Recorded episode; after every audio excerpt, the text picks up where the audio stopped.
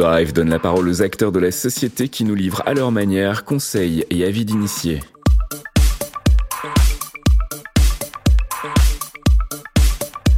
Ou c'est la discussion French Cloud.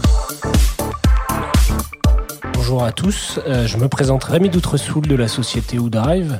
Aujourd'hui, nous allons parler avec euh, Jérémy Leleu, notre euh, Global Head of Sales, sur son adaptation au confinement et comment il a géré son équipe dans ce cadre-là.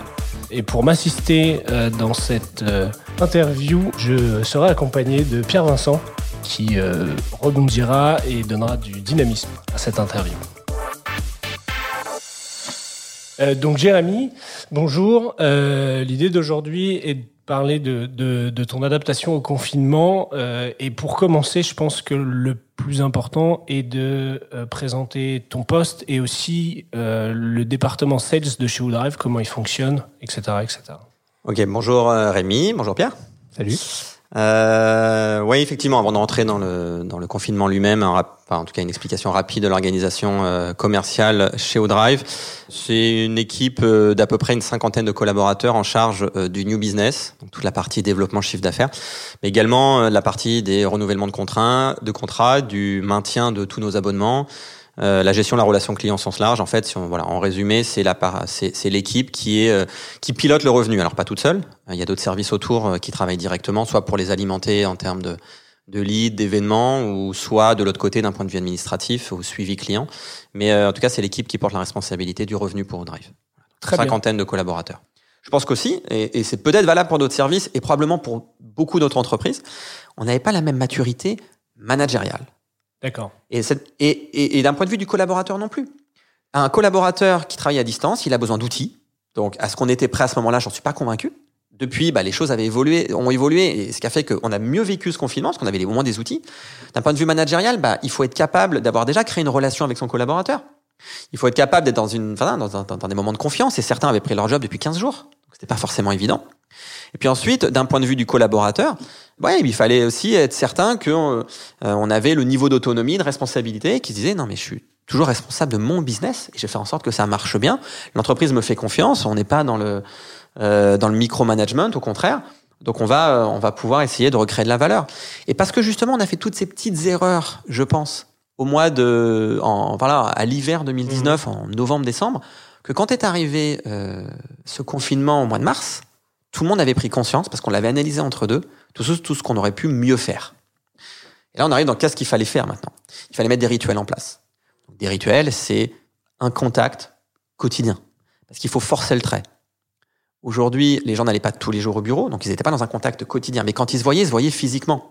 Donc on était mmh. sûr qu'il y avait un lien fort qui se mettait en place et un échange. Donc du coup, pour compenser ça, il fallait accélérer le, le, le enfin intensifier les, euh, les échanges. Donc on a mis en place des daily. Mais donc j'ai mis en place des délits avec mon, mon équipe directe et j'aurais demandé de faire la même chose avec leurs équipes. Pas forcément des trucs qui duraient deux heures, mais juste s'assurer que pendant 30 minutes, 40 minutes, on échange sur les sujets euh, à droite à gauche.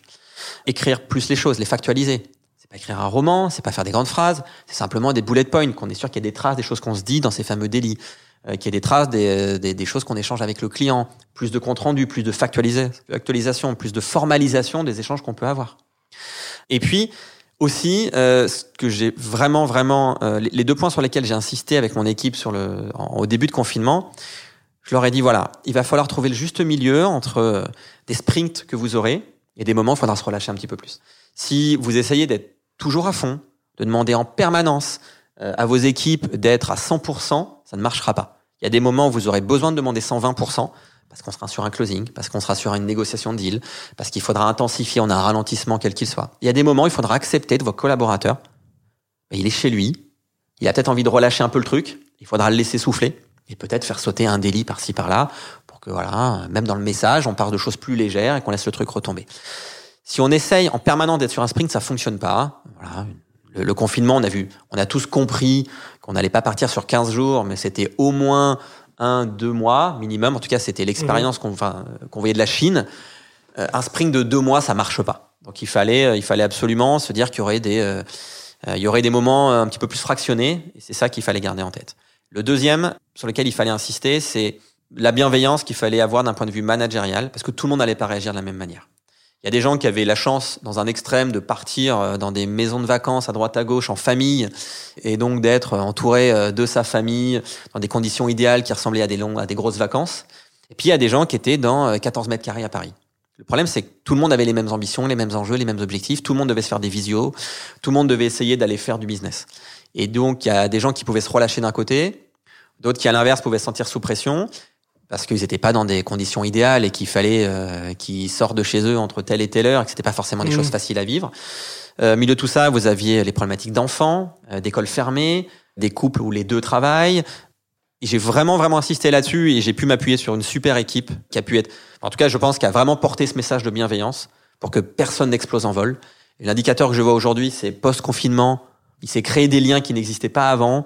Euh, alors il y a les anecdotes que tout le monde connaît, on connaît les prénoms maintenant de la moitié des enfants de nos collègues, on a tous la petite histoire, on a des screenshots de partout qui tournent avec des dossiers sur un tel et un tel, on les a tous ces trucs. Mais ces choses-là, je sais pas si ça va dans ce que tu disais tout à l'heure Pierre, c'est c'est un petit peu le côté positif qu'on a su tirer et ça on peut le faire que quand on a des managers bienveillants qui essaient de donner du sens à leur boulot et qui donnent du sens au boulot de leurs collaborateurs.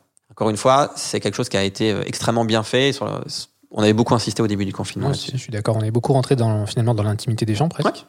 Woodrive est euh, une entreprise qui a, qui a, voilà, qui a eu pendant très très longtemps euh, la quasi-totalité de ses effectifs sur un même site, qui est à la fois une force parce que du coup ça permet d'avoir énormément d'échanges, une, voilà, un ADN, une culture qui fait que on se voit pour un rendez-vous.